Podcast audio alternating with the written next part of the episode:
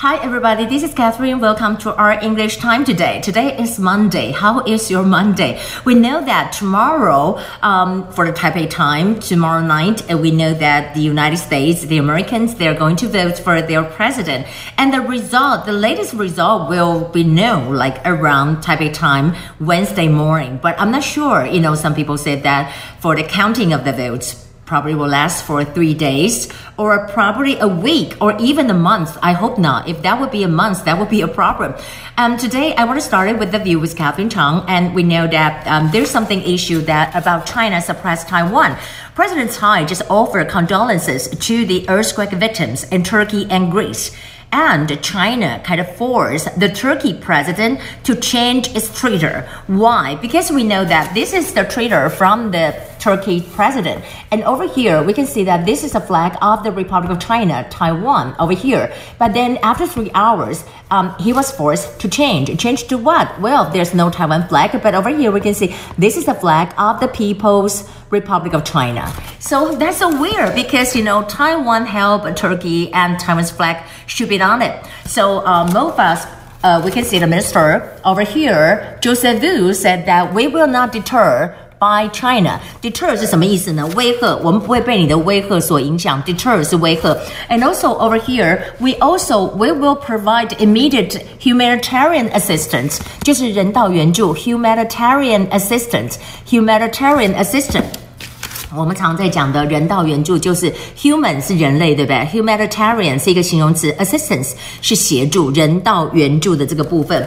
Well, except for that, I also want to mention something about Chinese fighters into Taiwan's ADIZ in the early morning today. And actually, except for that, there is a flight um, of the U.S. Secretary of State Mike Pompeo flew over China, starting from Guangxi and to Guangdong and then from Shanghai. Um, oh, um, you know, they just say that, well, it's so special, you know, the plane of the uh, United States, um, as, you know, Secretary of State and just flew off China. So what? I mean, because you have to go to Japan from Vietnam, of course，它当然要经过这个路线了哈。那我们来讲一下 the U.S. presidential election talking about 我们要讲章鱼里哦，他们也有章鱼里，他们叫做 Paul the octopus，Paul the octopus 就是章鱼呃保罗哥哈，他们这个叫 Paul the octopus，就是我们讲的章鱼哥。它这里有个章鱼里，这个章鱼里是在哪里？叫做 Vigo County, Indiana, Indiana 州的 Vigo County。过去呢，它几十年来都很准哦。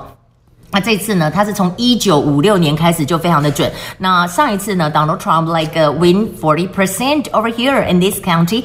And also except for that, we know that there's a Sunday Express 英国的媒体 Sunday Express they ask Democracy Institute 他们也去做了一个 poll。这个 poll 里面呢，就是川普领先一趴，但是呢，他们的算法，别人说他拿到的选举人票有三百二十六张，然后呢，Biden 只有是呃两百一十二张。But you know, um, I'm not sure about that because you know, as I said. last week. I'm talking about um The Economist，对不对？经济学人杂志很厉害，可经济学人杂志就讲说，川普拿到一百多张选举人票，然后拜登是三十几三百多张。So I I don't know. I'm not sure about that. And except for that, I have something vocabulary to share with you.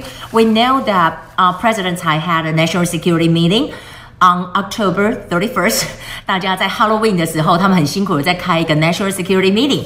那当然讲到就讲到一个很重要，关心美国总统大选，We will not take sides，我们不会选边。然后还有就是说，希望两岸能够有互惠的、对等的谈判啊，reciprocity，reciprocity 这个字我们以前学过，reciprocity 就是互惠的意思。然后在这里呢，他也是再次的强调，How do we say？再次的强调，reiterate。reiterate reiterate what reiterate 说 Chinese fighters enter Taiwan's airspace is not right and that will cause a national security issue 当然还有讲到 马来西亚的女大学生的这个事情哦。We send our condolences to it. Condolences 是哀悼哈，所以我们看到在这里呢，当然呢，there's something big happen about Hunter Biden. Hunter Biden, there's another new email. It's from the National Post. 这个呃 National Post 里面哈，他也讲到了这里面就是有一个信，他还涉及到啊 billions and billions US dollars，就涉及到美金的投资，大概有数百亿台币，就是数千亿哦。那当然在这里他就讲说最重要的。什么事情？What can we do moving forward？我们怎么样让它进展呢？他就赶快去找你爸爸，要跟你的 dad，你的爸爸见面。I'll see you tomorrow. That would be today's the view with Catherine Chang. Okay, I'll see you tomorrow. I think I have some more time. Well, two seconds.